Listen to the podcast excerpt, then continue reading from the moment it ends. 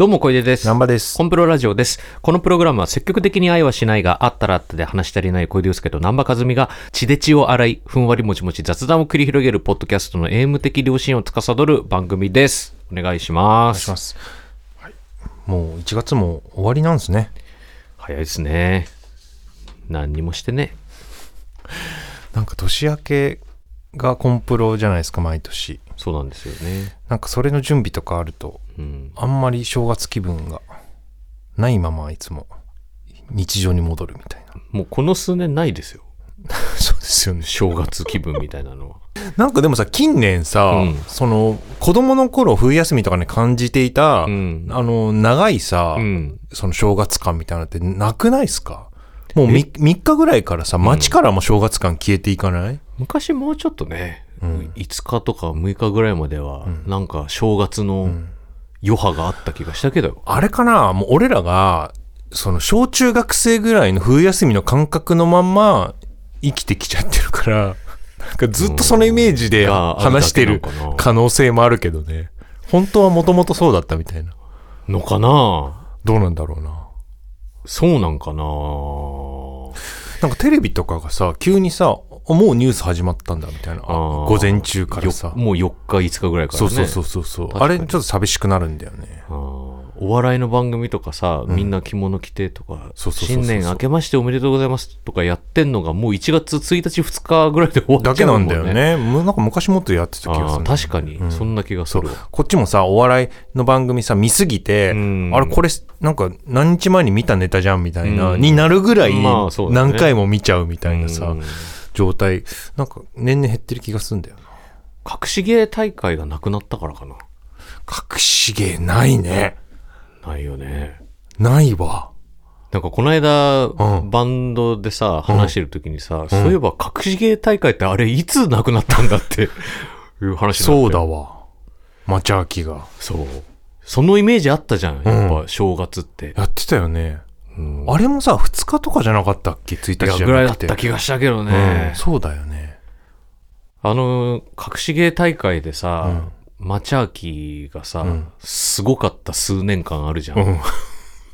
毎回大技をやるっていう、ね。やるやつうん。俺あの、トランプでさ、うん。トランプシュッて投げてさ、うんそれでろうそくの火パッて消すとか、うんあの、スイカに刺すとか、あれにめちゃくちゃ憧れて、うん家でトランプ投げまくってた時期あって。で、俺それで、トランプ投げるの本当に上手くなってさ、た結果、うんピック投げるの上手い。いや、すあの、まあ、最近投げてないんだけど、うんうん昔結構投げてた時に、すんごいピック飛ぶねって言われてたんだけど、遠くまで行く。そう、それん実は、マチャーキそのマチャーキに憧れて、トランプ投げてたからなのよ。そうだったんだ。そうなんですよね。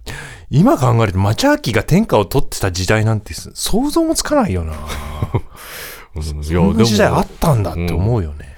何やってたっけね？トランプと、やっぱあれじゃない？テーブルクロス。テテーブルクロス引きだ。うん。テーブルクロス引きが隠し芸というかさ、うん一つのああいうこう、芸としてさ、認知されたのあれじゃないか。ねえ。とんでもねえ量うのん。食食器をさう、ん。乗せまくって。でね、くっそでかいテーブルクロスね。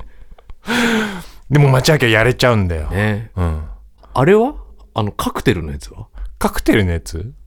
カクテルのこう、こうシェイクしてさ、なんかあの、踊りながら、あれ？あれってヒデちゃんだっけ？あれ、あれ、あれ、ひでちゃんだっけ？あれヒデちゃんだったっけ？どっちだっけ？あったね、あれね。ヒデちゃんかぼんやりした記憶。そうそうそうそう。あんなんさ、今考えると何一つありがたくないよね。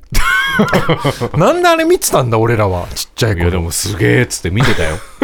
あと、あの、スマップの、うん。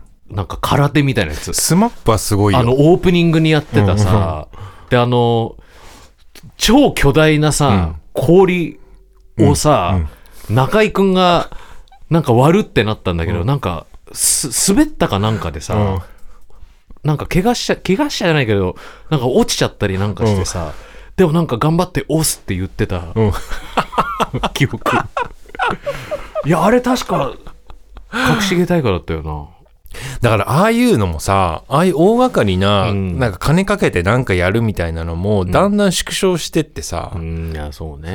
うん。もうなんかエンタの神様みたいなさなんか笑い声すらなんかもう機械的にさ、うん。あの同じ音声入れるみたいな、ね。どんどんどんどんチープになっていって、うん。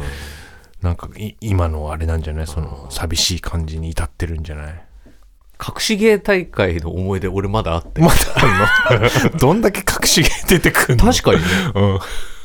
うん。なんか、うん。あれってさ、結構パロディやってたじゃん。うんうん井上順さんのさ、うん。インディ・ジョーンズうん。のパロディ、あったよね。俺、あれめっちゃ好きだったよ。あったよね。だって、町明と井上順の、そうそうそうそうそう。も二大巨頭みたいなとこそうろあったもんね。そうそうそうそう、あの二人のそれめっちゃ楽しみにしててさ、うん。うん でそれでなんか若若手枠みたいな感じでさ、うんヒデちゃんが出てきて、うん。あとさ田代正史さんがさ、うんなんかドラマやったりとかあったっけ？してた気がすんだよねそうか。あの長渕剛さんのさ、うん。あのトントトンボ？ンボのやつ、なんかあれあれのなパロディみたいな、へえ。ちょっとシリアスっぽいドラマうん。やって、俺その元のドラマ見てないから、うん。それ見て感動した 子供の頃パロディ文化はもうね、80年代後半とかはね、すごかったから。めっちゃあったよね、うんトンネルズとかもめちゃくちゃいろんなもんやってたよねそうだよね。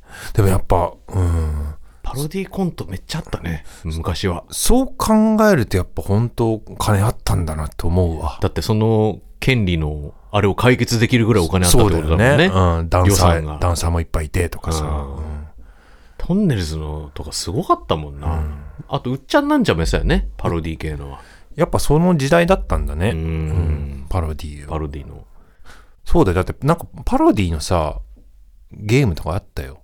パパロディウスだ。グラディウスのああパロデュースねパロったやつとか。いやでもああれは自社でやってるやつだからね なんかでも、パロルみたいなのが、あーまあ確かにパ動ロデ詞になるィっていうのがね、うんパロルってあったねあったあったあった。なんか動詞になるぐらいのパロディっていうのがなんか定着してた。今言わないね言わない言わない言わない言わない。ハモるぐらいうん。これは何？ハモるっていう？今。ハモるは言うんじゃない？言うか。うん。ハモネプって、うん。ハモネプも古いか。もうなんだね昔言う、出てくるワードが全部古い。俺さ、うん。ハモネプのさ、公開収録行ったことあるんだよ。え？何？見に行ったってこと？見たいやそんくらいえそんくらい流行ってたのよハモネプえ、って待って、ハモネプってそんな、え、そこそこ大人になってからじゃないんだい。や俺あれまだ子供？2000年ぐらいだあ、そうなんだ。そうか、そうか、そうか。高校生の時に、うん。高校2年かうんの時の同級生がうんまずハモネプにハマって、うん。で僕はさうん。もうバンドを始めてるタイミングだから、うん正直あんま興味なかったんですよ、うんでももうその友達はもうハモネプに夢中だったし、はあそのハモるっていう行為に夢中になっててでカラオケとか行ってもさ、うん。もうハモりたさすぎんのよああ。もうね、うん3度のハモリぐらいだったらね。そう。もうなんか、どうにかしてでも3度でハモろうとするみたいなさ、いや、歌いづらいわ、みたいな。そのハモリのせいで、とか、すごいやってたんだけど、うんで、しまいにはさ、うん。その、それをやってみたいって言い出して、うん。で、それに付き合わされたりとかしましたよ。ハモネプ的なことを。うん、だからその友、だからそのボイパとかだってさ、うんうん有名になったのってそこじゃん。ああ、そうだね。うん。一般的にボイパーが知られてうん流行ったのもうんそれだし、うんでそれで俺だって友達45人でさ、うん。えー、と夜空の向こうのん。ハモとか練習し したもん。付き合わされたかわいい。青春だな。やったよ、うん。夜の公園で。いや、でも、みんなでさ、ハモりたいとかってさ、先週のにも話も通じるけど、うん。やっぱカラオケとかが、やっぱすごく定着してた時代だから、なんか歌うことがさ、その娯楽の一つとしてさ、すごく良かった時代なんだろうね。そうだうん。モテる要素だったんだとうん。思うし、でそれでハモ ハモネプ見に行ってさ、うん。決勝なんかなんかの決勝みたいなの、うんゼップ東京うん。すげえな。ちゃんとあ当たってさ、その抽選で。一般人のライブゼップでやってんだもんね。そう。で、それ見に行って、うんで、あの、ネプチューンさんがうん。司会で出てきてうんとかさ、そんなの見ましたよ。現地で。で、番組収録とかもさ、まあ、うん初めて見るわけよ。うんうんうん。あ、こんなに長いことやんだ、みたいな。ああ、そうかそうかそうか。で、こんな長いことやって、あんくらいにまとめられてんだ、とか。あ、ゼップ東京がマジ武道館ぐらいでかいって感じた。あのうんうんうんうん。そうだよねうん。初めて行くようなところだったらね。うわでけえライブハウスだな、とかって思ってたもん。そうてかうん。なんでこの話してるんだよ。いや、そう、1月終わんの早いっすね、みたいな。あ、そうだ。隠し芸大会の話から、ちょっとそこまでずれちゃいましたけど。懐かしいですね。ハモネプの時代。懐かしいですね。まあね、今もね、歌うまみたいなのやってますからね。そうですね。うん。あの、千鳥とかまいたちの鬼レンチャンとか。ああ、やってるよね。絶対ピッチ外さないみたいなね。あれ、ホイケンタさんの凄さをみんな軽視しすぎだよね。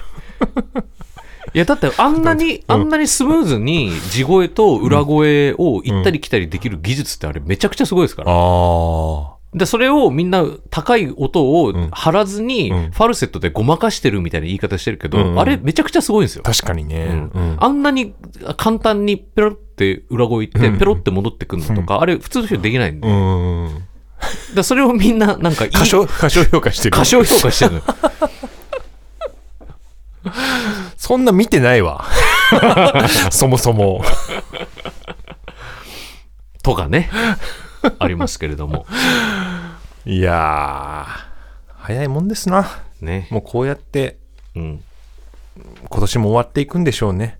いや、もう1月終わったら、もう今年ほぼ終わってますから。もう加速していく一方だからね。もう今8月ぐらいの気持ちですよ。いや、なっちゃうよな。じゃあ今日はお便りを。はい。ちょっとまたイベイベントの、うんまあ1月4日の話になっちゃうんだけど、その感想まだ拾いきれてないんで、そうですね。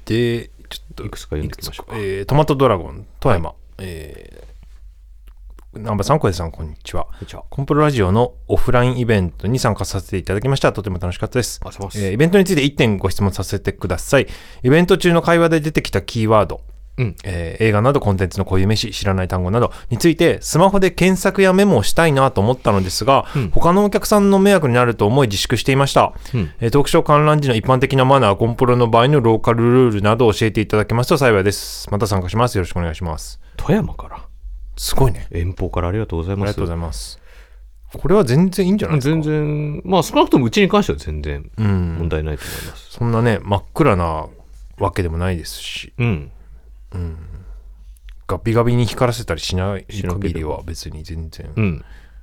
問題ないと思います。まあされてる方いると思うしね。ねえ、なんか、俺らが言うよりも早く年間ベスト発表する人とかいるよね。うんうんうん。小出さんこう言ってましたみたいなね。うん。まあメモってんだろうなと思うしね、実際。まあうちは問題ないです。つらみさん。はい。イベントの感想です。はい。えーシステムを疑うという話、自分にとってタイムリーでお二人の話聞けてよかったです。特に小出さんのおっしゃっていた音楽業界の批評が足りないという話はその通りだなと思いながら聞いていました。というか、日本のコンテンツは全体的に批評が不足しており、近年単に作者が考えたことを作者が設定した枠組みの中で当てっこするようなことを考察と呼ぶ風潮が強まっているのがすごく嫌な感じがします。えー過去特に漫画アニメで顕著なように思います。最近、自由が上演されるという本を読んで、その中で、作品の中で役を演じる俳優は、どんなに問題のある脚本が来ても、どうにかその作品を上演する努力をしてしまい、上演を止めることは難しい。しかし、観客はその上演を止められる、とえー止められる可能性がある。うん。というようなことを書いてありました。単に演劇の話というより、政治や全体主義に通じる話として書いてあるのですが、これもシステムを疑うの話だなと思いました。薄い割に骨のある本ではあるのですが、興味あればお手に取ってみてくださいということで。あちょっと気になりますね。これね。考察問題ね。うん、この作者が考えたことを作者が設定した枠組みの中で当てっこするようなことを考察と呼ぶって、まあこれ本当そうだと思いますよ。ね、あのーうん皮肉も聞きまくってますけど、ん本当に最近そうだよね。うん。あとなんかさ、その伏線みたいなのもさ、すんごい軽んじられてる気がするっていうかさ、んんんねなんかちょっとしたクイズみたいになってるのは本当そうですよね。なんか伏線がクイズになっちゃってんのは、うん。ちょっと違うんじゃないかなと思いますけどね。うん。やっぱなんか自分なんかは、うんその作品とかもそうですけど、何でもそうですけど、うん本人が考えてないかもしれないこととかさ、うん漏れ出ちゃってるうんこと、はい。みたいなのを、まあ、こうなんじゃないかとか考えたりするのってすごく大事なことだとは思うから、うんなんかでもそういうことを言うとねなんかまた言いやがってみたいな偉そうなことを言いやがってみたいなうん。ことがね巻き起こったりしますから、うん。X とかではね。うん。むずいよね。そうね。で、その、まあやっぱ批評が足りないっていううん。点で言うと、まあ改めて音楽の批評は足りないなとも思いますよ。うん。だって、もう考察しかないんですもん。ねうん。うんやっぱりなんかす批評ってさあのまあ批判とは違うんだけど、うんまあ批判的なことも含まれたりするじゃないですか。はいでとにかく批判を嫌がるみたいなことっていうのが、うん。そのやっぱファンダムが強くなってからはね本当にねあの余計なこと言ってくれるなみたいなのがすごいね、うん。あの今はうん。もうその意見が占めちゃってるからそうですね。なかなかね。だファンダムへの配慮っていうところで言うとさ、うん。それは本当は作品とは関係ないことだから、うんうん。単純に作品の批評っていうのをうん。してくれないと、うん。まあ、してもらわないと、うん。その何が面白くて、うん。何が滑っててとか、それがわかんないじゃん、みんな。うん。で、別にそれがなん、まあ、一人がしても意味なくて、うん。それをいろんな人がこう論じていて、で、それの中で、うん。いや、それを作ってる側だから、そこで何か言われたらめちゃくちゃ悔しいかもしれないけど、うんうんでも本来作品なんてそういうもののはずだから、うんそういうのを見たいのよ。うんうん。で、なんか、その、一般の人のね、これは自分の好みじゃなかったっていうのは、それは感想だから、うん。別にフィットしなかったんだなって、俺は別に済ましちゃうんだけど、うんうんうん。じゃなくてちゃんと、そういうこう音楽を聴いてる専門の人が、うん。まあ、ライターさんでも日本で言うならね、うん。ライターさんとかその編集の人雑誌とかでちゃんとそういうのがあっていいと思うんですけどね。でもほんとさもうさ地に落ちてるから評論する人とかのうん地位みたいなのってさうんもう大体さ自称評論家がとかさ、うん批評家ぶりやがってみたいなうん風にもう揶揄されがちな職業じゃないですか。そうなんだ。ああ、むずいよね。うん。偉そうにしゃべる。インタビュアーの発言が多いだけで怒る人とかいるじゃん。うインん。タビュアーが語ってんじゃねえよみたいなさ。うんだから議論すらできないみたいなさ、ことになんかなっちゃってるから、なんか海外のさ、だからなんかグルメ批評家とかがさ、うんすごいさ、うん。あの、地位があるのとか見るとさ、うんあ、いいなとか思うよね。いや、そうだよね。うん。なんかシェフだっけ？映画でさ、うんレストランの人がさ、批評家にさ、こき下ろされてさ、うん。で、フードトラックの仕事を始めるに至るみたいな流れがあるんだけど、そそんな批評家の一言で、うん。その人の地位が危うくなるぐらいうんの影響力あるんだとか思うとさ、すげえとか思うけどさ、うん。まあ、まあ、こと日本に関しては本当にそうよね。いや、本当にそうなんですよ。なんか、自称評論家みたいになんかバカにされちゃうからね。うん。あの、映画のうん評論で言えば、うん。その読んで感動する評論っていっぱいあるじゃないですか。あるよね。ああ、そう、そういうことか、みたいなね。で、2023年の映画の評論もなんかいろいろそれなりに多分出揃ってると思うんですけど、まあ雑誌とかで結構読んで、いうん。や、こターのうん。評論とかで、うん。こんなん書くかっていうくらい、そんな風に読み解きますか、みたいな。素晴らしいのありましたうよ。ん。あの、えーと戸田誠さんかな、うん。戸田誠さんの書かれた文章がもう、これ、これが一個の、もう批評という、もう文学にもなってるじゃんっていう素晴らしい文章だったし、あとは、まあ映画ライターで、えー結構目にする小玉瑞希さん。ああ、いいですようんね。小玉瑞希さんの視点も文章も素晴らしいですよね。あの、えー、あ、僕2023年のうん。年間ベスト映画。うん。自分的には、うんえー明日の少女だと思ってるんですけど、うん。自分のは。明日の少女のパンフもうん。児玉さんでしたね。うん。うん。文章が。児玉さんの文章素晴らしかったです。で、あの映画を見る目がまたそれで、ああ、なるほどっていうのがありましたよ。映画はギリあるんじゃない？だからそういうのが。いや、あると思う。うん。うん。だ音楽でそういうの読んだことない。もう、ずっと。でみんな褒めてる、なんか。ね。うん。で、なんか総評として、なんか年間のうんまとまりとして、その鹿野さんとか、うん。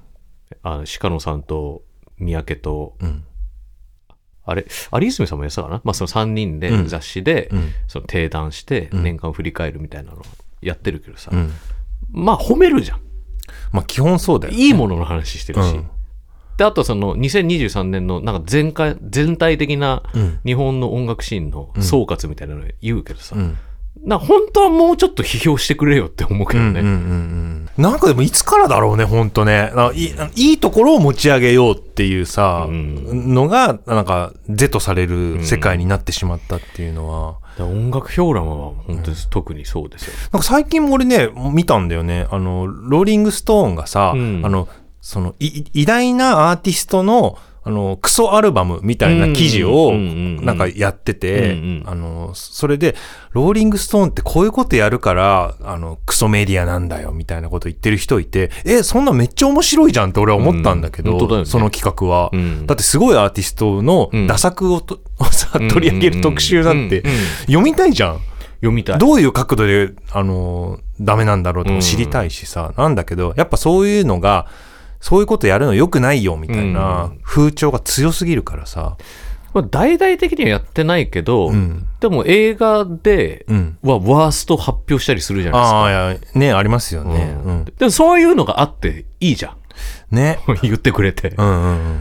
で、そういうの読んで、あ逆にこういう問題なんを感じたんだとかさ、うん。それが一個の批評になるし、そうだようねん。まあ、僕もその去年のまとめとして逆んゴジラマイナスワンっていう話もしてましたけど、うんっていうみたいにさ、でも音楽でそれ聞いたことないのよ。そんな話。そうだうんね。これを反省として次に向かってこうみたいな話ないのよ。うんリアルタイムでは。うんうんだから振り返って数年、数年前を振り返って、ああ、やっぱこうだったねとかはあるんうん。うんだけど、うんうんリアルタイムでその批評が進行してない、うん。追従してこないっていうのは、うん、ちょっと問題なんじゃないかなと思ってますけどね。なんかだからさ、どんな作品にも、どんなアーティストにも、なんかファンがいて、なんかその人のことを、なんか先回りして考えちゃうみたいなのっていうのが、なんか先回りしすぎちゃってるっていうのは絶対あるよね。うんうん自分もやっぱさ、アイドルの、その、レビューとかをさ、めちゃくちゃ書いてた頃にさ、まあ、まあ本当に好き勝手書いてたんだけど、うんやっぱね、お怒る人結構いたのよ。うん怒る人もいたし、なんか、そのメメンバーがうんもうそれ見てやる気なくなっちゃったから、うんなんか、ちょっと訴訟もんだな、みたいなさ。え？怒ってる人とかいて、運営さんとかがさ、とか。じゃあなんで音楽やってんのかなんか、だからそういうの見ると、やっぱ俺も、ああ、なんかもうこんなこと言わなきゃよかったな、とかもう思うし、まあ、まあそう、そんな言われたらね。そう。で、ファンの人もさ、ファンの人でさ、うんもう南波さんにはそういうの語ってほしくないです、みたいなさ。もじゃあ音楽やらなきう、ゃいいじゃん。めんどくさー、みたいなさ、そう。だんだん俺もそれで、うんそう、そういう、あの、角を取られていって。だからなんかそういう、なんか、うんなんか、批判をしにくいとか、うんここがこういう理由でダメだよ、うん。ダメだと思うっていうのをうん言いにくいっていうのは、うん本当にありますよね。まあ、あと出向費の問題はあると思いますよ。それはもう超根深いですよね。うん、メディアと出向費。うん。うん。まあ、めちゃくちゃ根深いですけど、うんまあ、それの原因これだろうとは思いますけどね。うん。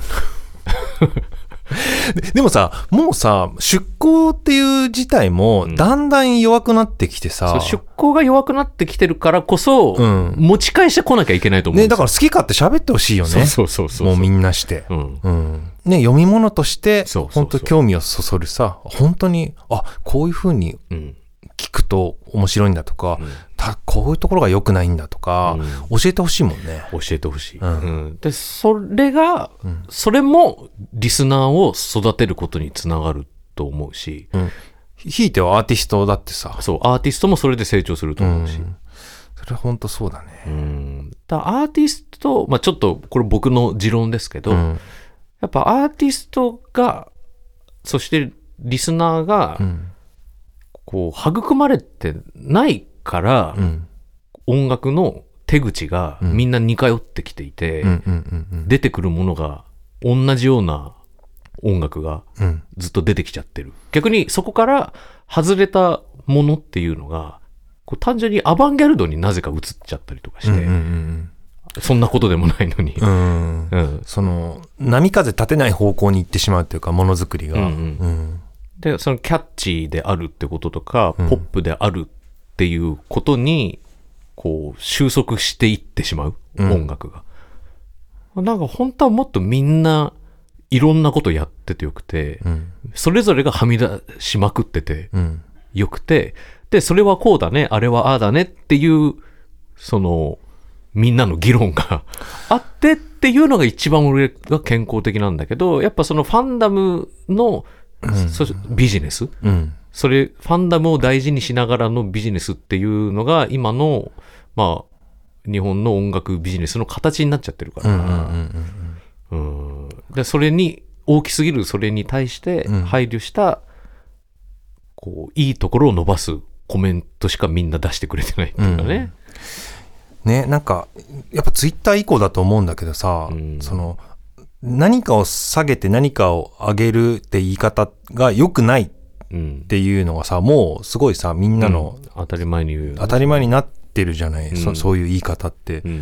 もそれがね、あの、全然それやった方がいいって俺は思ってるんだけど、本当はさ。うん。なんかとにかく比較とかを追い上がるっていうかさ、うんうん K-POP のファンの人人とかもそうだよね。うん。そうだねこっちのグループとこっちのグループを、あの、引き合いに出したりすると、うんいや、二つを一緒な並べる名前出してくれるな、みたいなさ、うん。あ、そうなんだ、みたいに思うことあるよね。絶対評価は絶対評価でうん存在するべきだし、うんで、それらの音楽っていうのが、うん。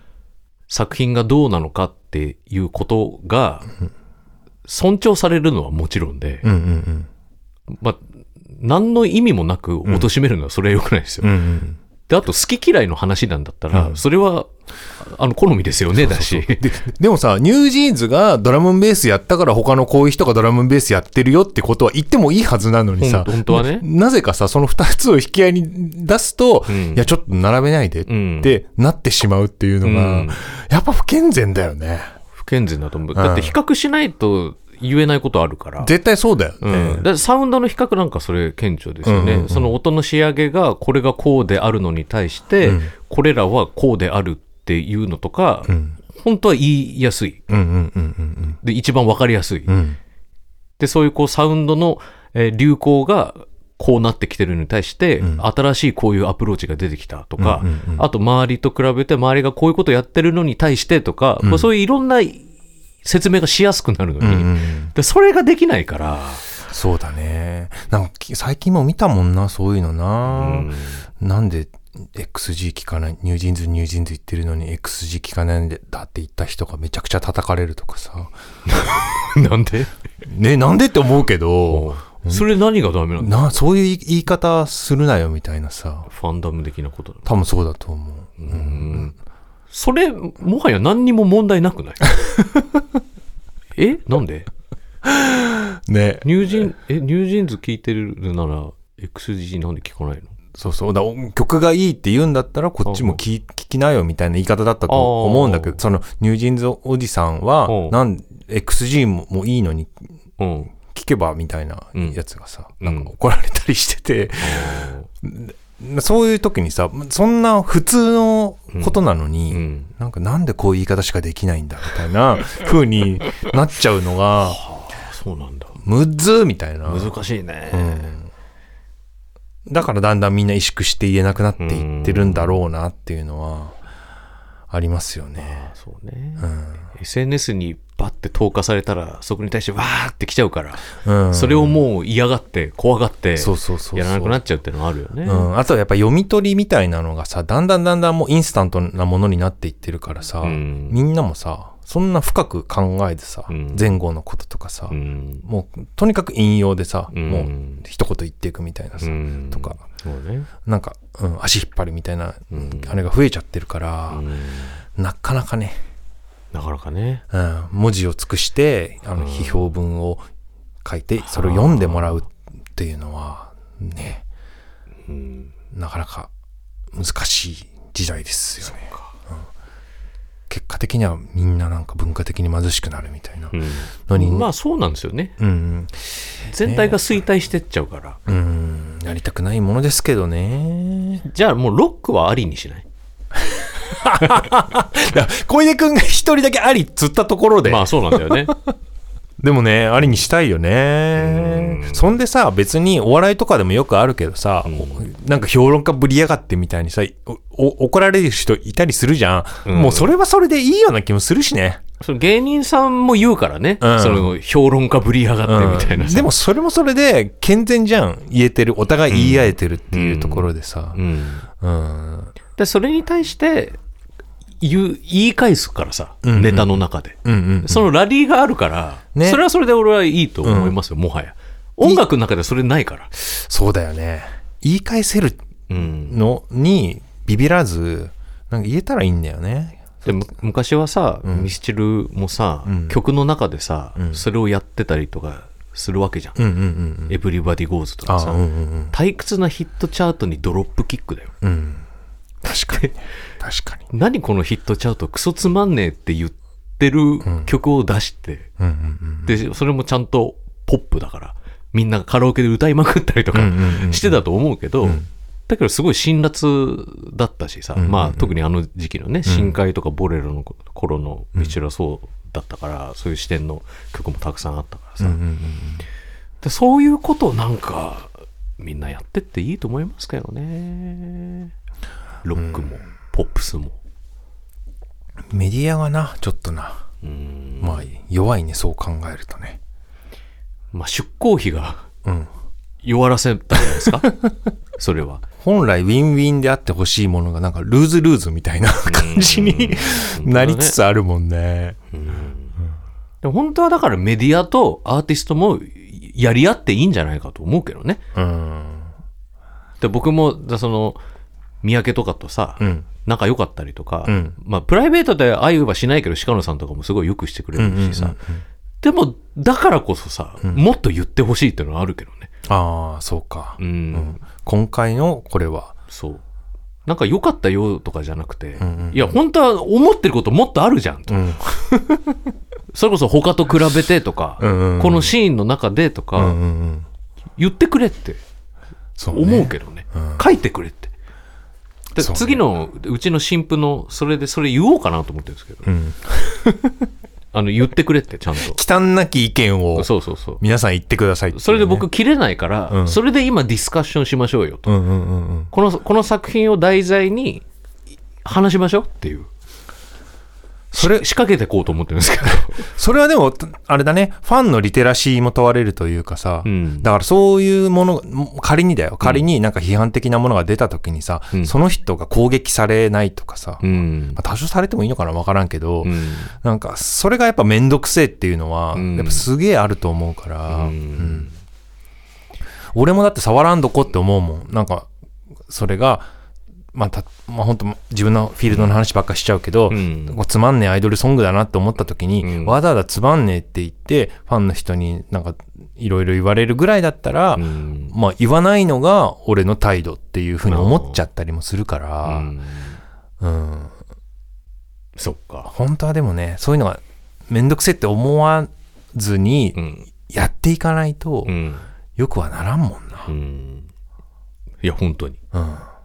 だからその改革のうん。一歩として、うん。今回自分の作品を題材に うん。これ自ら言っていくっていう。自ら言っていく。うん。それ面白いね。うん、でもだってさその作品の内容なんかさ別に自分で語ろうと思えばいくらでも語れるわけよ、うんうんうんうん。そのこ作品を作る工程だ、なんだとかさ、でそれをラジオに出て、ん。その曲とともにこういう風に聞いてください、それは俺は正しいと思うんですよ、あり方としては。うんうんで別にその一緒に喋る人がさ、うん。音楽のライターさんっていうことなわけじゃない、うんうん。DJ の人だし、うん。でそういう人と喋る。その中でこういう制作秘話が出てきてとか、うんうん。どういうふうに思ってることが出てきてとそれは俺全然いいと思うんだけど、うん。ただそのなんか雑誌とか媒体に出て、うん。ライターさんとか音楽に詳しい人と喋んのに。うん。で本当はもっと言えるじゃんって,、相手に対して、うん思ってる人なのに、ん。なんか褒められるとかさ、なんかやっぱ辛いもんそれ、そうね。同じ話になっちゃうし結果。で俺が自分主導でうん。制作費は話して終わりみたいなさ、そうか。でそれこそなんかうん。当てっこってさっきお便りあったけどなんかそれになっていっちゃうとやっぱ面白くないもんね。そう。うん。ただ考察とかは別に聞きたくない。音楽のライターさんから。これこれこうですよねとか。まあそれは別にそうだろうけど、みたいな。で、本当は感想どう思ってんのっていうう。ん、確かにね、クイズしたところでさこうですよねってさ、んイエスかノーしかないような受け答えって面白くないもんね面白くない。うん。自分はこう感じているっていうのをさ、うん。ゆえにどうしてこうなったかみたいなねやり取りができた方がいいもんねインタビューでそんだけ褒めてて、年間ベスト10枚みたいなので選んでねえじゃねえかとかさ。あの時のあれ何だったんだみたい。なあの時のあれとか全然入ってねえじゃんとかうん全然あるわけじゃん。言ってよ。うん、確かにな、うん確かにな俺は言ってほしい。で、それが雑誌として、雑誌に読み物として載っててほしい。面白いよね、うん。うんちょっとピリついてんなみたいなそうそうそう。あれなんか喧嘩始まっちゃうのかな、みたいなのでいいと思うんだよね。うん。でも俺は、でも、渋谷陽一さんと直接取材してもらったことって数少ないんだけど、ん一回、デビュー当時かな、うんデビュー当時にさ、渋谷さんにラジオでラジ、ラジオの中でのインタビューみたいなのをやってもらったんだけど、ん。やっぱすごいって思ったよ。それまで自分が触れたことがなかった角度のうん。批評みたいなものをポッと言われて、うんうんうん。え、この作品とこれまでの自分、その、その時出した作品とそこまでに出してた作品いろいろ照らし合わせて、うん。こういうことやりたいんでしょ本当はみたいなのを言うとか、うんうんうんえ、すごっって思う。へえあやっぱこの人、伊達じゃねえ。って思ったしさ。で、当時なんかもう、ね、あの、ロッキンオンもどんどんフェスとかうん。やり始めてる時期だったのに、うん。あもうじゃあ割とうん。最近目というか。うんまあ、それでももまあうデビュー当時だから、まあだいぶ前か。うん15、6年前だけど、うん。2006、7年のだいぶ大御所になったうん。後だもんね。うんだけど、あ、なんかこんなことをこを聞いて、その受信してくれてるんだ。とか、うんうんうん。で、渋谷さんの中にある、こう、音楽と照らし合わせて、こういうものに近い手触りで、まあ、それこそ自分だとニューウェーブの頃の音楽とか、で本当は XTC みたいな、うん。アンディ・パートリッジみたいな、ああいうこう、ポップマエストロに憧れてるところがあってとか、で、そのバンドのエッジの聴き方、で、日本だとナンバーガールとか、うん。あの辺がこう参照点になっちゃうかもしんないけど、うん。うんでも本当は根ざしてるところはさ、その80年代のニューウェーブみたいな、ああいうエッジが出したい感じなんだろうね、とか。うんうんうんうん。なるほどな。そう。だから邦楽しか聞いてないと、ナンバーガール的なしか言語がないんだけど、うんうんうんでももうちょっと幅を広げると、本当に影響を受けてるとこそこだから自分がさ、そういうところまで、うん、なんか見透かして言ってくれてたから、あ、すごいな、と思いましたよ。緊張感もあるだろうしね。すげえ緊張しうん。た。緊張感みたいなのもねうん。本当はあってもいいもんね。ないもん、やっぱ。最近は。うん。俺、やっぱ鹿野さんとかね、うん。昔、まあ、えーもう一番最初会った時、俺まだ18、9だったから、まうんあ、その時の緊張感すごかったうんうんのに対して、やっぱ関係性がさ、うんうんこう積み立てがこうできて、うんうんで、今ではもうすごい仲いいからさ、うんうんやっぱなかなかこう、そこまでのことは言ってくれないから。うん。うんでも俺は言ってくれって思ってるけどね。うんうんだから、今度の取材とかであるようだったら、うんうん。言ってくれって。鹿野さんって。まずはじゃあ、ロックのシーンからね。からやってこうよ。でもこのね、あの、お便りだと、特に漫画アニメに顕著なように思いますっていうのはね、やっぱオタクコンテンツっていうのがね、うんやっぱそうなりがち。まあもう考察の嵐でしょうね。うん。うん。まあ考察してなんぼみたいなとこはあると思いますけど、うん。でもまあもっと批評もあってもいいんじゃないですか？アニメも。ね。うん、漫画も。うん。漫画の批評ってどうなんですかね？いや、今はやっぱ紹介とか、紹介は見るよね。うん紹介分析とか。うん、そっち系解説は見るけどそっち系じゃない？うんうん。やっぱ、そう、検索とかでもさ、うんやっぱさ、そういうもの、その、作品の名前検索した後にスペース入れて出てくるのって、なんかそういうさ、凄さとか。うんネタバレ。解説、解ネタバレとかね。そっち系になるもんね、必ずうね。ん。うん。本当は批評もあっていいですよねそう。だね。映画はでも本当にそういうね、あの、ひ評論の本とかってさ、うん未だにちゃんと出ちゃんと出てるね。出たりするし、俺も読むのすごい好きだから、うん。あれですけど。うん音楽でもそういう本が出りゃいいんですけどね。年間の音楽の批評まとめみたいな。うん。ないもん、そんな本。ね。うん。まあ、ここカットするけど、すげえな。えー54分話してます。で、使えねえでそう、だここまで多分30分以上カットしてるので、つらみさんね、ほんとね、お便りありがとうございます。きっかけ。ありがとうございました。さ、この、毎回思うけど、うん毎回すげえ話しておいて、うん。超バッサリいくのさ、このくだりさ、いる？途中で止めていいんじゃないのもう。確かにね。いちいちわざわざマイクに向けて喋っておいてさ、別に他のとこで話せばよくないって。本当だよ。うんでも一回このオンで喋っときたいって。雑談、あのね、うん。あの、始まる前とかじゃなくて、ちゃんとマイクに向かってねんとオンで、喋るっていう。結局、結局使わないっ結局乗らないっていうね。笑っちゃうよね。いやーまあ、いいんじゃないですか。一本目がね、態度に、長かったけど態度に喋れてる。えー、小倉アンシエルさん。はい。えー、これさん、南波さん、こんばんはこ。んばんは。えーイベント、1月4日のイベントお疲れ様でした。うん。えーアルティメットブルーハワイ飲みやすくて美味しかったです。ところで、イベント終了後のお会計時に、えーおまけトークされていました。が、えーアイドルソングの話になったあたりで退店してしまいました。えー帰宅した今でも悔しくてならないので、覚えている範囲でどんな話をされたのか教えてくださると嬉しいです。生さんが言っていた池袋から上野を山手線の上側という表現私も使います。これね、えっと、何が良かったみたいな話してて、うんで、自分が、あの、アメフラッシュのスピンっていう曲がうん良かったよって話をした。うん。よく覚えてるね。覚えてます。だって、俺その曲の話しかしてないもん。あ、そうなんだ。うん。アメフラッシュのスピンがすごい面白い。あの、めっちゃいい曲なんで、そんな話をしたことを完全に忘れてました。帰ったら聞いてみまはいす。。ぜひ、あの、オグランシールさんも聞いてみてください。はい。続いて、麦から手作り麦茶さん、時の方。以前5日ほど入院するので大丈夫だよと言ってくださいとお便りしたものです。その説はありがとうございました。お二人から大丈夫という言葉をいただけて本当に気持ちが楽になりました。何よりです。えー手術で悪い部分全部取ってもらいまして、術後の経過も問題なく今まさに超健康体というのを実感しております。全身麻酔の眠る直前の記憶や絶対安静明けの歩く練習、お腹の傷跡などいろいろ話したいことがたくさんあるのですが長くなるので割愛します。聞きたいけどね。でもどれもお二人がおっしゃっていたように笑い話できるようになりました。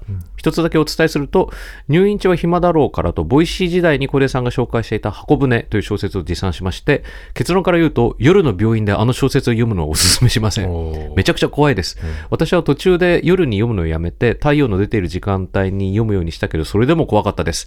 でも、最終的には面白かったので、結果オーライです。この小説を紹介していただきありがとうございました。夜の病院でも読めるような面白い小説などあれば、おすすめを教えてください。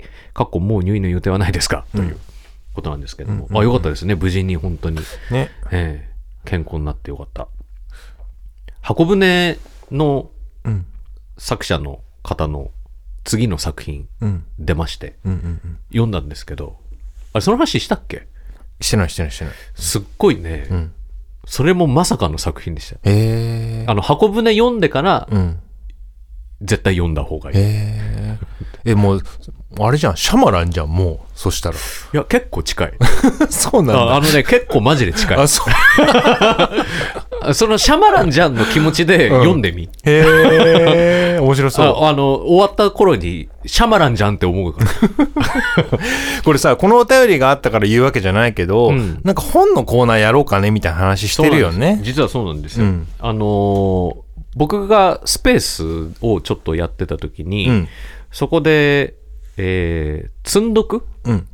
家に積んどくがありまして、で南波さんも積んどくあるじゃないですか。あります。で、この積んどくってきっかけがないと一向に読めない。うん。なので、その積んどくを、えーポジティブに捉えて、うん。これは本を貯めてるだけだと。うん。貯蓄なんだうん。という考え方のもと、はい。貯本といううん。ふうに名付けまして、積んどくを。はいうん積んどくって言うと負債に思うけど、うん。貯本なら、これは自分貯、自分の貯蓄だって思えるんで。で、その貯本を切り崩してうん。紹介していくという。うん。貴重な貯本からね、うん。から切り崩して、えーなんか読んで面白かったやつを紹介していくってコーナーやってたんですけど、んそれやってったら、実際結構読めてたし、ああ、いいね。そう。やっぱきっかけないと読み進めないものとかあるじゃないですか。例えばうちの、えー、貯本の列もすごいいっぱいあるんですけど、それの棚買ったらどうなんですかっていうぐらい、もう床に積んでるんですけど、それの今一番上にもう長いこと置いてあるのが、あの、桜を見る会の、ん あの、なんか、レポート。うわあ。よ読む気、興味はあるけど読む気起きねえっていうか。これ3年前にうん読んでなかったら、今なかなか読む気しないじゃん。そうだね。ううん。でも、この企画があれば、うんそれを読んで紹介できるかもしれないし、うんうんう わあ、桜を見る会か。うん。でも今改めて読んでみるとっていうのはあるかもしれないからね。でもそういう本結構ある、本当に。うんうん。そのちょっと時期逃しちゃったな、みたいなので、うんうんうんなんか読んでないな、みたいな。うん僕いっぱいありますよ、自民党関連の本とか。自民党関連の本、買えども全く読む気がしない。そうだよね。現実があれだから、うんわざわざ本読む気がしない。確かにね。いや、文字文字でまであの人たちのことを考えるの嫌だみたいな。うんうんうん。でもさ、やっぱなんか知知っておかなきゃ、うんみたいなのもあるじゃん。あるよね。うん。うんだからなんか、うん、い今だったらそれこそガザのこととかさ、そうだね。そうだけど、なんかそういうのもやっぱタイムリーな時期に読んで、うんちゃんと学んでおきたいみたいなの、そうだよね。あるけれどもっていうところでさ、そうそうそうう。ん。まあそういうのも含めて、うん。この貯本を切り崩して紹介していくっていうのは、まあ南波さんとうんやりませんかということで。やってみましょう。やりましょう。結構あります？貯本。ちょぼんあるし、なんか、この、それこそ正月の間に読みたいなと思ってたら、もう正月とっくに終わってて、うん、また手をつけられてないみたいな。そうだねなのに、本屋に行くと本買っちゃうみたいな。そう。俺それこの間まさに、そのおみゆさんと話したんですけど、ん同じ話。うん。あの、もう怖くて紀ノ国屋書店に行けないって。紀ノ国屋書店に行くともうテンション上がっちゃって、こう、うわーそうそうそう。あれもこれこれもとかってなって、知らない間にこう両手いっぱいに本持ってたりとかさ、カゴなんか持っちゃったりして。あとさ、本も本でさ、やっぱ値上げしてるじゃん、とちょっとずつさ、だねいつの間にかさ、ボディーブローのように効いてくるっていうかさ、そうね。なんか前こんな値段じゃなかったよな、みたいなさ、増えたよね。増えたね。うん。まあ、そういうのも含めて、うん。ちゃんと消化していきましょう。消化じゃないよ。切り崩していこ読みたい読みたい。せっかく、せっかくだから。う。うん。っていうコーナーをやろうと思ってますんで、うんえー麦から手作り麦茶さんもお楽しみにしていただきたいと思います。えーテラックマさん。大阪の方です。小出さん、南波さん、こんばんは。は自分はスーパーの成果売り場で働いているものです。人手不足で、この年末年始はほぼワンオペ状態で仕事をしておりました。あ大変だな。その中でも出勤中にこのコンプロラジオを聞いたり、えー裏で作業している最中は YouTube で階段を聞いたりして何とか乗り切れました。お二人も忙しい時にこれがあれば乗り切れるというようなことやものがありますか？教えてください。という。ワンオペも、うん。その、海外とかに行くとうん。気になる点というか、うん。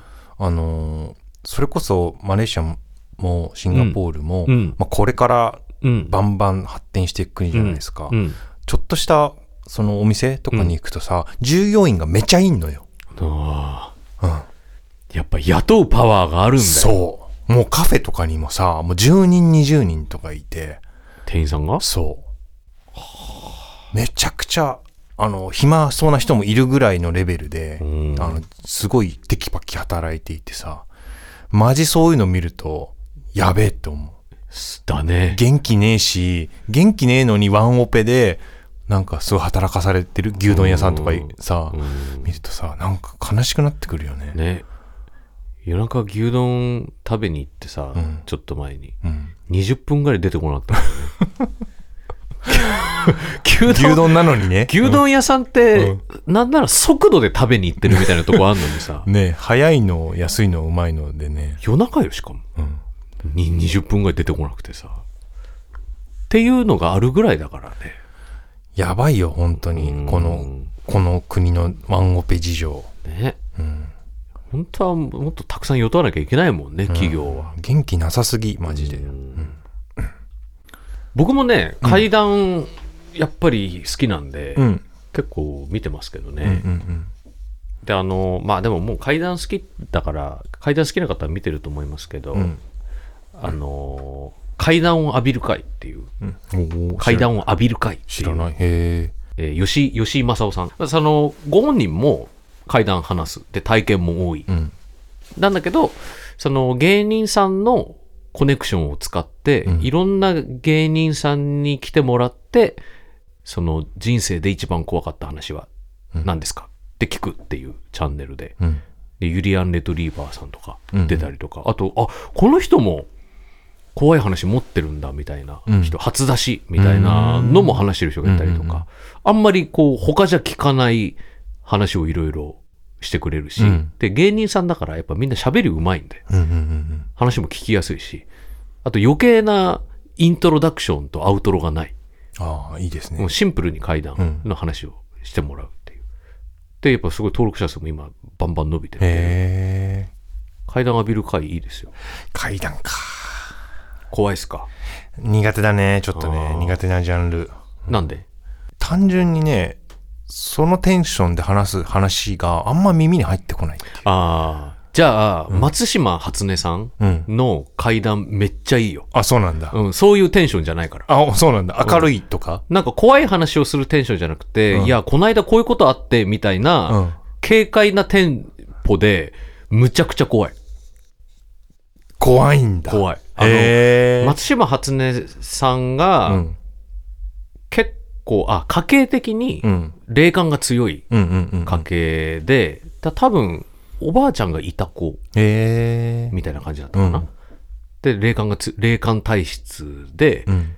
で、自分の、こう、体験。で、だ、なんかね、だんだん霊感が薄くなってったらしくて、今はあんまり見ないみたいな感感じだったんだけど、うんまあ、そのピークの、うん。バンバン見てる時のうん。話とか、すげえ怖いよ。へえ、見てみよあで特にね、あの、お母さんとう。うん。の話、えっとね、病院に入院した時のうん話、お母さんと同じ病院に入院した時の話があって、それマジで怖い。へあのね、聞い、聞いたことない。え。へえ。意味がわかんない話で、何それっていう。めっちゃ怖い。えー、興興味深い。ぜひ見てみてください。チェックしてみます。これがあれば乗り切れるっていうのは面白いね。うん俺も何も乗り切れないもん、ももはや。う。うん。もう乗り切ってない。乗り切ってない。ダメだろ、もう常にもう辛い。苦しい。今もうなんか締め切り、あっという間に締め切り地獄にまた巻き込まれてるから、もあう、もう乗り切れないと思ってる。もそうか。いやでまあ俺も制作とかでうん。すっごいしんどいけど、うん。でもこれたびたび話してるけどさ、うん。やっぱ自炊ってすっごい息抜きになるね。そうなのよ。何も考えないでいいからね。そう、自炊とか掃除はうん。すっごい息抜きになるんですよ、それしか考えないからね。そいいんですよね、そのうで時間。目的はっきりしてるし、うん。ゴールが見えるし、うん。すごいいいんですよね。美味しいし、健康だし。そう、でなんか歌詞書いてたりとかさこれ一番ゴールないからうん。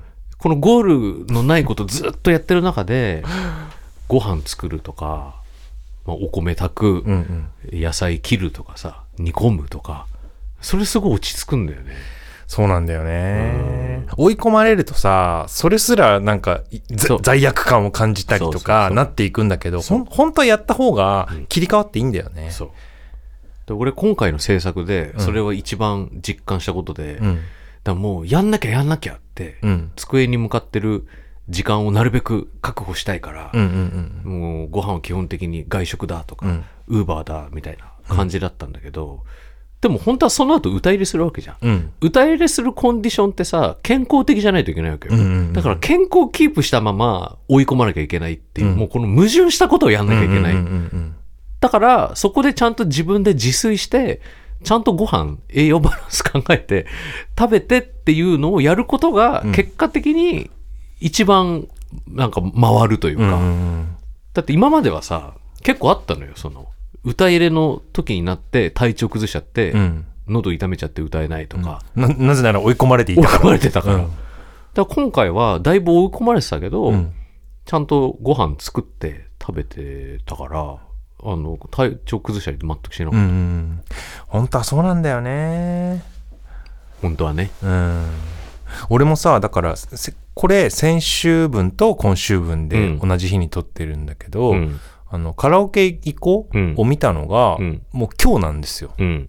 今日朝見てきたんだけど、はいそれも他の仕事がすごく追い込まれていて、うん今映画見に行ったら、うん。あの、ダメなんじゃないかみたいな気持ちになって、もう後ろ後ろ後ろに倒して、うん。見たのが今朝だったんだけど、うん。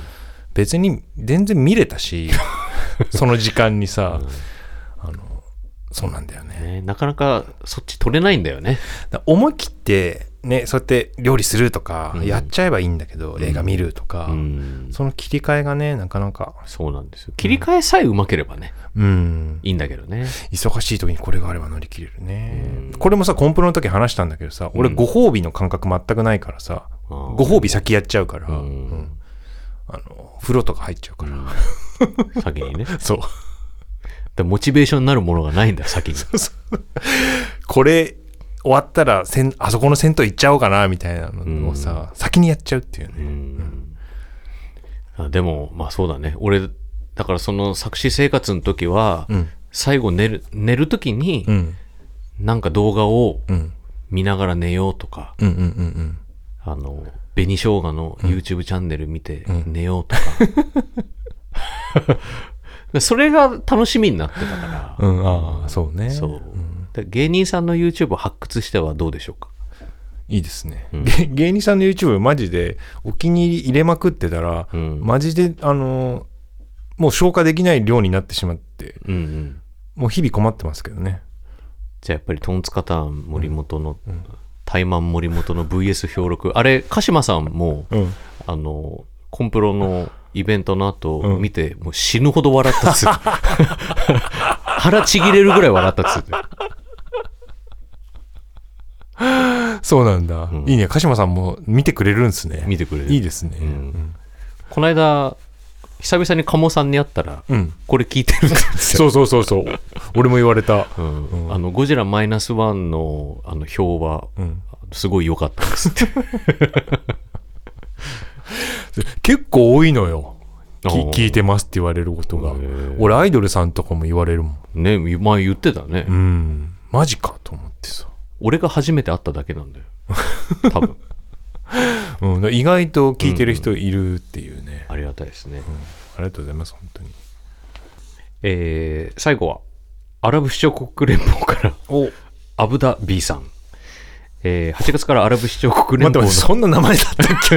いやあのな今回から名前変わったらしいです、えー8月からアラアラブ首長国連邦の首都アブダビで暮らしているリスナーのものです、ペンネームを P からアブダ B に変更しました、えー前回は海外生活を始めてから1ヶ月くらいでお便りを出した気がします。今回はこの半年であったことの報告や気づいたことを綴りたいと思います、はい。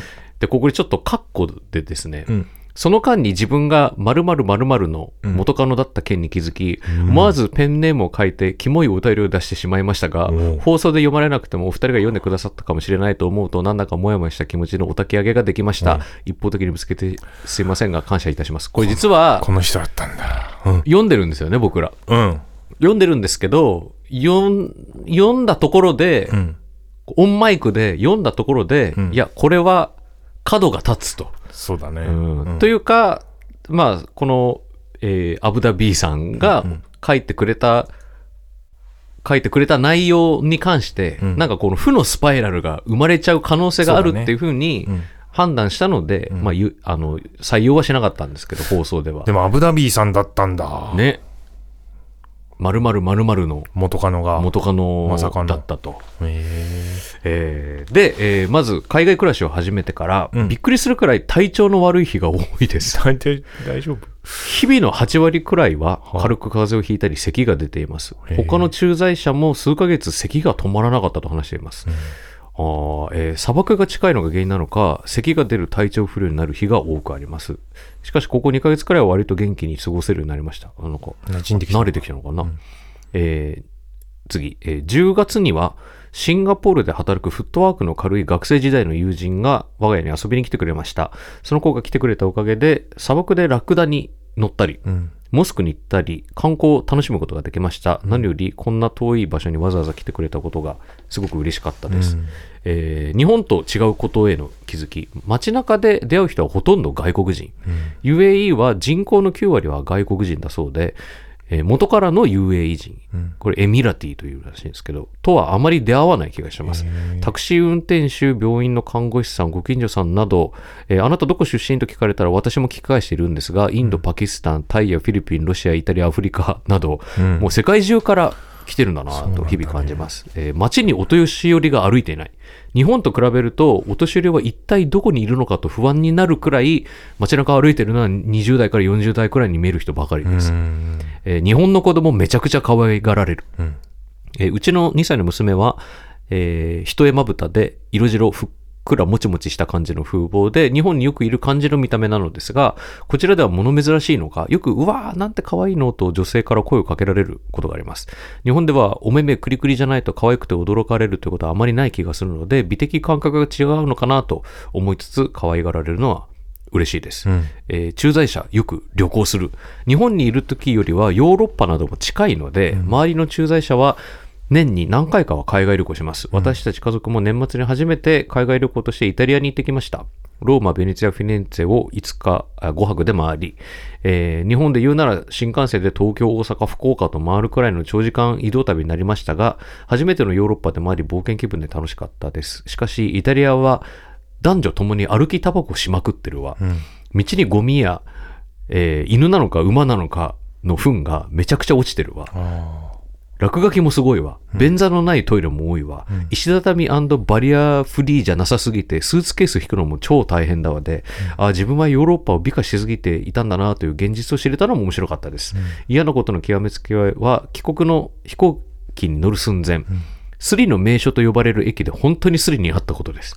わークレジットカードや家の鍵、UAE での身分証であるエメレーツ ID が入ったパスケースを取られてずんずし気分になりました。しかしこれ以前にまた数ヶ月後にウィーンにでも旅行しようと思ってます。うんっていうお便りでした。すごいですね。す情報情報量がすげえ。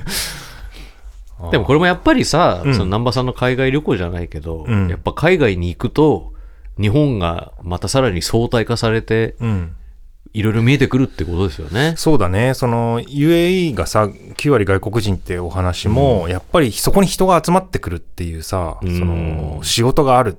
そうだよね。とか、その経済的にすごく豊かだから、っうん。ていうことだと思いますし、うん。お年寄りが少ないあほぼ見ないのか、うん。ってレベルでそのエネルギッシュな人たちが集まってるってことなんだろそううね。ね。あとはあるいはお年寄りが外に出なくて済んでるっていうか、おお確かにね、うん、うん。い住んでいるとしても、うんもう出る必要はないような富裕層とかね。そう。が多いって可能性もあるよね、うん。だって日本だったらさ免許返納の問題にもなるじゃないですか、そうだね。うん。それくらいお年寄りがうん。運転しなきゃいいけないいっていうね。社会だから、うんうんうんうん。ただその必要がないのかもしれないですよね、そうね。あるいはお年寄りが目に入らないぐらい、まあ、本当にエネルギッシュなのか、意外、イタリア意外と汚いは、うん。僕はイタリア行ったことないですけど、うん。フランスで感じましたね、同じようなことでもこれヨーロッパ方面行くとうん。汚ねえっていうのはよく聞くよね、っうん。それで言うと、日本はすごい綺麗。てことですよね、うん。あの、道にゴミが、の落ちてるレベルがうん。全然違うなと思う、それは。うん。うん。だってビム・ベンダースは日本の公衆トイレが綺麗なことに感動してうんうんうんパーフェクトデイズ撮ってるわうんけだから、うんうんそれは本当にそうだな。だから、日本は、のいいところもあるね、そういうところで。ううんん。そんな都内で育っちゃってるからさ、うん。海外に行ける俺、あー、あれかも。トイレで、うん、トイレが国によって全然文化違うから、うんダメな人はダメかも。マレーシアが横にさ、あの、ホースがついてて、その手で、手でバーってそのシャワーを持ってきて、自分でウォシュレットみたいにして、ジョーってやるのよ。で、なんだけど、だから一応水で流すから、綺麗っちゃ綺麗なんだけど、その水で床がびっちゃびちゃなの。で、お高めのショッピングモールとか行くと、うちの床はドライです、みたいなのを売りにしてて、で、いなんか有料だったりするとこもあったりして。はあそう、びっちゃびちゃ。あそうなんだ、ね、なんか逆にそれが清潔な証らしいんだけど、あまあ水で流れてるから？そう。でも俺からすると、マジびっちゃびちゃで、ちょっとこれは、みたいな。なんかそのトイレ文化は結構。携帯トイレ持ってかないと無理だな俺。ね、うん。そういうのは、ちょっと、難しいところあるかもしれないね。うん。すぐ体調崩しそう。ら食とか水が合わないと、あれかもしれない無ね。理だよ。俺も無理だよ、だからね、なんだっけ？体調ずっと悪かったんでしょ、ね。だやっぱ慣れるのにうん。数ヶ月かかってるわけだからね、そうだね。ずずっと体調悪かったって書いてるだって。ね、日々の8割。でももう名前もアブダビーさんに なるぐらい、ね。もう、まあ馴染んできてる。もうすっかりうん、UAE の人に。ね。うん、でもそれはあるかもね、小出くんも。いや俺も厳しそうだな、いやでもまあちょっと引き続きアラブレポートうんお願いいたします、これは一番面白い、うん。楽しみにしてますので、ありがとうございます。まあ、その他ね、海外で聞かれてる方もまた、引き続きレポートください。うん教えてほしい。教えてください。といったところですかね、うん今週は。ありがとうございました。ありがとうございました。